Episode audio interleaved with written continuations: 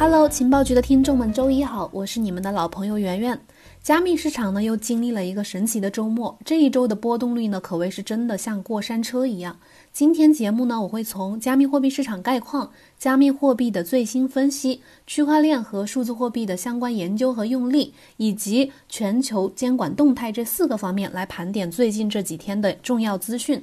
在节目正式内容开始之前呢，先预告一个重要消息。我们 OKEX 情报局呢，给粉丝们准备了一个直播分享课福利。在本周四晚上八点，我们将邀请圈内资深的金融分析师来进行一个以金融市场黑天鹅事件频发、加密货币呃投资者该如何布局这样一个主题的一个语音直播问答分享课。老师呢会分享这个呃分析市场行情，会分享一些交易策略，还会有专门的互动环节留给粉丝们和老师来互动答疑。大家一定要准时来听课哦。怎么参与呢？就是你只需要添加主播麦麦的微信幺七八零幺五七五八七四。再说一遍，幺七八零幺五七五八七四，到时候呢会给大家发直播间的邀请链接，之后呢你还有机会进入我们的核心粉丝交流群，学习福利超多。好了，接下来进入今天的情报速递正式内容。首先第一部分，我们来看看加密货币市场的概况。第一条就是这个，根据 OKEX 行情显示，加密货币市场这两天经过了大力的反弹和震荡。最高冲击了六千九百一十美元附近，受阻回落之后呢，昨晚受三幺五消息的影响呢，开始普遍下跌，大多数的主流币跌幅均超过了百分之五，有的还达到了百分之十以上。截止到今天下午四点十七分左右，比特币仍然在五千九百美元下方震荡，暂报五千八百六十七点四美元，日内下跌超过了百分之六。以太坊呢暂报一百二十四点三三美元，二十四小时下跌百分之七点四七；EOS 暂报二点一五美元，二十四小时下跌百分之六点四；BCH 呢暂报二百零四点七七美元，二十四小时跌幅达百分之九点零一；BSV 呢暂报一百五十九点二八美元，二十四小时下跌百分之九点九九。非小号的数据显示呢，全球加密货币总市值为一千八百三十一点九亿美元，二十四小时成交额达到了六百五十一点九亿美元。合约地的数据显示，二十四小时全网爆仓约为一点二八亿美元，主要都来自这个多头爆仓。OKEX 合约大数据显示，近一周以来，比特币多空持仓人数比这个数值一直处在一以下。精英多空平均持仓比例依然是空头占明显的优势，这就意味着目前这个空单的持仓人数仍然还是要多于多单的持仓人数。反映市场主要的投资者呢，对后市的这个行情呢，依然还是持一个比较悲观的态度。当前这个市场波动仍然比较大，市场多空博弈激烈，市场情绪处于一种呃，今天达到了一个极度恐慌的这样一个指数。OKEX 情报局呢，还是提醒大家要注意风险防控，不要盲目的开单。下一条呢，就是这个三月二十号的呃，Bitcoin 点 com 的消息，泰达公司呢宣布将通过这个简单分类账协议，也就是 SLP 这个协议，在 BCH 区块链网络发行 USDT。Bitcoin 点 com 的这个钱包用户呢，将可以在应用程序中通过 SLP 代币来发送和接收 USDT。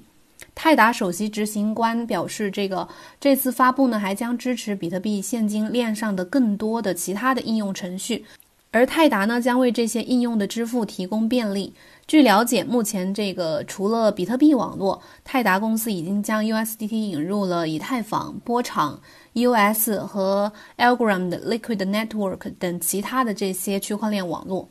下面一个部分，我们来看看关于加密货币的最新市场的分析。第一条就是这个北京大学经济学博士、知密大学创始人刘昌用在三月二十号发布的微博表示，加密货币的价值支撑包括两个部分，一个是跟主流资产一样的这个普通的投资组合需求，另一种呢是革新主流经济的创新投资需求。前者呢跟主流资产同步涨跌，后者跟主流资产反向涨。跌。二零一七年的牛市导致前一种需求比重成为了一个主体，最近跟随主流经济暴跌，消化了前一种需求，革新的需求比例开始增长。他认为这个主流经济危机刚刚开始，呃，比较看好加密货币的下半年行情。下一条就是老猫关于这个。呃，最近关于比特币的看法，他在三月二十号也在 Twitter 上面连连发了数条动态，表达对比特币的看法。他表示，比特币一定会成为真正的资产，只有比特币才能在没有政府的干预下不被彻底的玩坏，完全自由的市场杀不死的才是最强大的。像桥水，他说，如果出现了桥水基金如果出了状况，只能说明。呃，传统的对冲基金模型已经穷途末路了。这一轮的洗牌之后呢，新经济形态会出现，期待 Bitcoin。下一条呢，就是这个 OKEX Research 关于这个比特币最近市场的一个看法。根据证券日报报道，OKEX Research 的研究员近日在接受他们记者的采访时候表示。低迷的这个市场对矿工、矿场主都会造成一个极大的冲击。如果币价继续下跌，跌破了目前性能最优的蚂蚁 S 十七的这个关机价位，也就是大概两千六百美元这个价位，那么比特币网络将会陷入停顿。从技术上来说，比特币将进入休克或者是死亡状态。一方面呢，很多矿场仍然在使用蚂蚁 S 九矿机进行挖矿。如今比特币价格大跌，挖矿获得的比特币收益已经远远低于了呃损耗的电费。像蚂蚁 S 九这种老旧的机型，基本上都需要关机，而厂房租金、矿机设备折旧等成本却仍然存在，因此矿场主的损失相当大。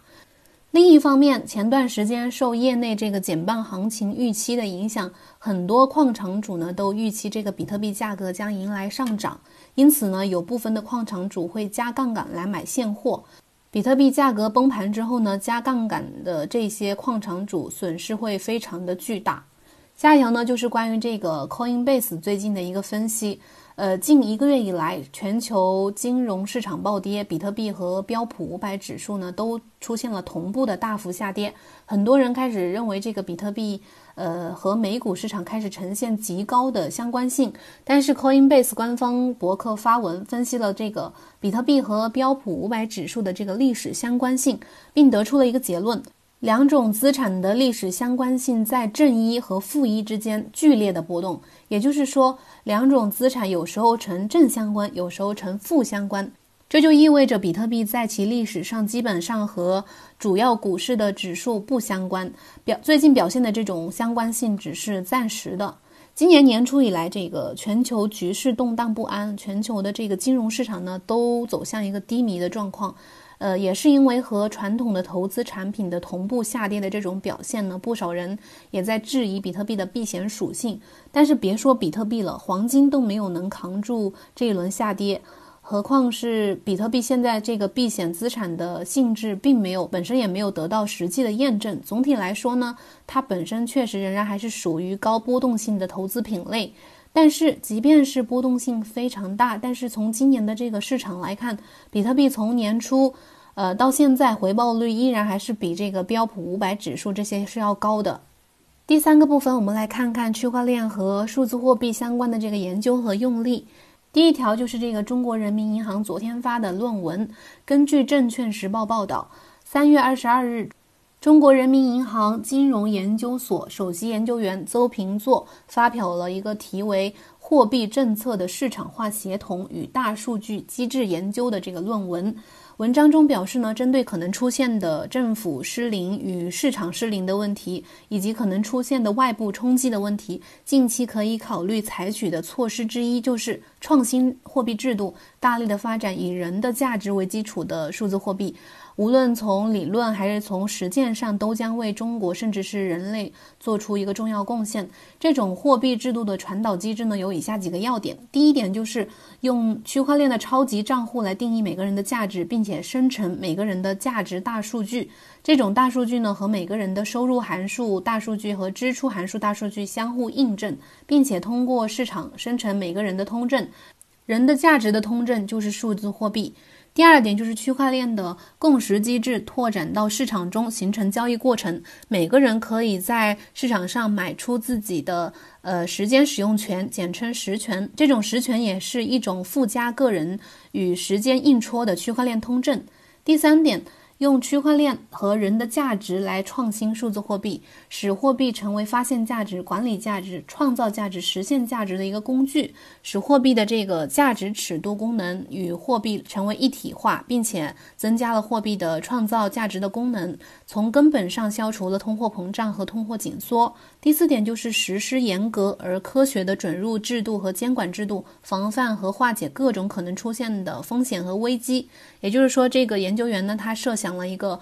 呃，把区块链和加密技术用到这个数字货币的创新应用里面，相信这一点呢，也能给之后这个呃法定的主权的这种数字货币提供一个它的研发提供一个呃设想和参考。第二条就是。呃，根据上周五 CoinDesk 的报道，以太坊区块链上最大的美国矿工 CoreWeave 正在使用呃六千台专用的计算机的芯片处理能力，将它们重新定向，用于寻找冠状病毒疗法的这个研究领域。这些 GPU 呢，将帮助斯坦福大学的一个研究项目。这个长期研究工作呢，是在二月二十七号启动的一个呃，主要是想通过独特的药物开发方法来促进。冠状病毒研究的一个项目，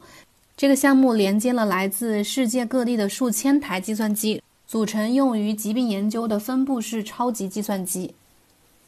第三条就是这个工信部的消息，三月十九日，根据工信部的官网显示，呃，工信部官方发布了一个中小企业数字化赋能专项行动方案，以数字化赋能中小企业，助力疫情防控、复工复产和可持续发展。方案第二项的重点任务第七条指出，要夯实这个数字化平台功能，打造工业 APP 测试评估平台和可信的区块链创新协同平台，为中小服务商和中小企业提供测试认证服务。第四条就是哈尔滨工信局将与科技公司合作建设数字资产交易所。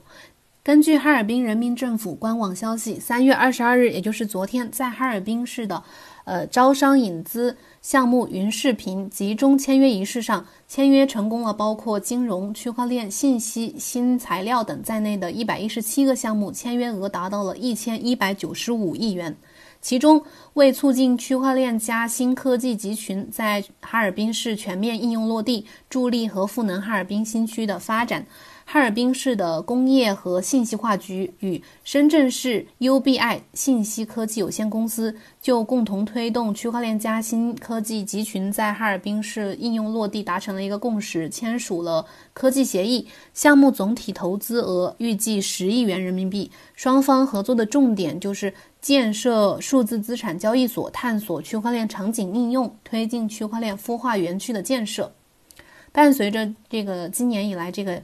新冠病毒、美国大选以及石油谈判破裂等诸多因素，这些的影响，全球的经济局势剧烈波动。二零二零年呢，对于全球的经济来说是一个重要的转折点，货币政策、科技发展都将遭遇一个比较严峻的挑战。虽然加密货币市场也面临着同样的大考，但是。区块链和加密货币在技术上的优势依然得以显现。从这个央行的研究论文到这个工信部发布的呃方案，以及其他这个区块链的新增应用来看，区块链技术对新基建和科技创新方面都能够极大程度的赋能，在经济困局面前也展现出了极大的魅力。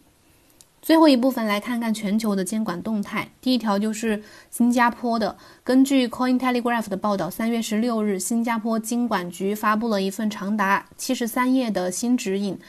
为数字支付代币服务供应商提供一个指引。它里面提到，最近的技术的快速进步产生了深远的影响，包括在支付领域，特别是金融技术的进步，为更快、更有效的支付方式开辟了新的机会。然而，这些新的支付方式也带来了新的洗钱啊、恐怖主义融资和扩散融资等等风险。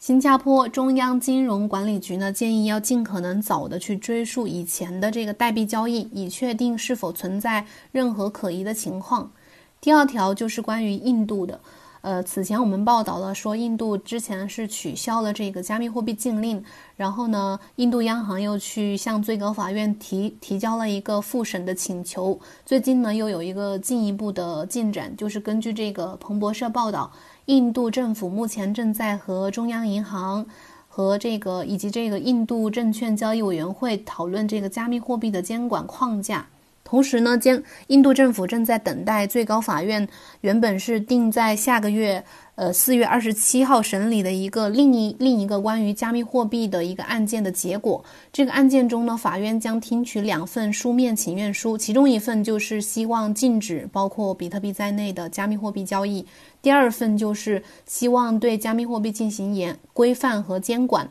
印度政府呢可能会根据这个最高法院对这个案件的听证结果，来对是否对，呃加密货币进行监管做出一个最终的决定。自从月初印度取消这个加密货币禁令以来呢，印度政府也在呃权衡和考虑虚拟货币是否是可以由这个印度央行进行监管，而印度央行呢则是更加的担心加密货币在印度的发展呢可能会对央行的。会对银行的系统构成一个威胁，并向最高法院提出了复审请求。目前呢，印度能否彻底改变对加密货币的看法和监管措施，还需要等待进一步的这个呃政府和央行的进一步的讨论结果。毕竟，传统的金融体制的樊篱是没有那么容易被打破的。以上就是今天资讯的全部内容。爱学习的粉丝朋友一定要记得周四准时来听我们的直播课哦。老粉丝们就不用多说了，记得关注群公告就可以。新朋友呢，可以加一下主播微信幺七八零幺五七五八七四，以免错过我们的直播课。周四直播间不见不散，等你哦。感谢收听，拜拜。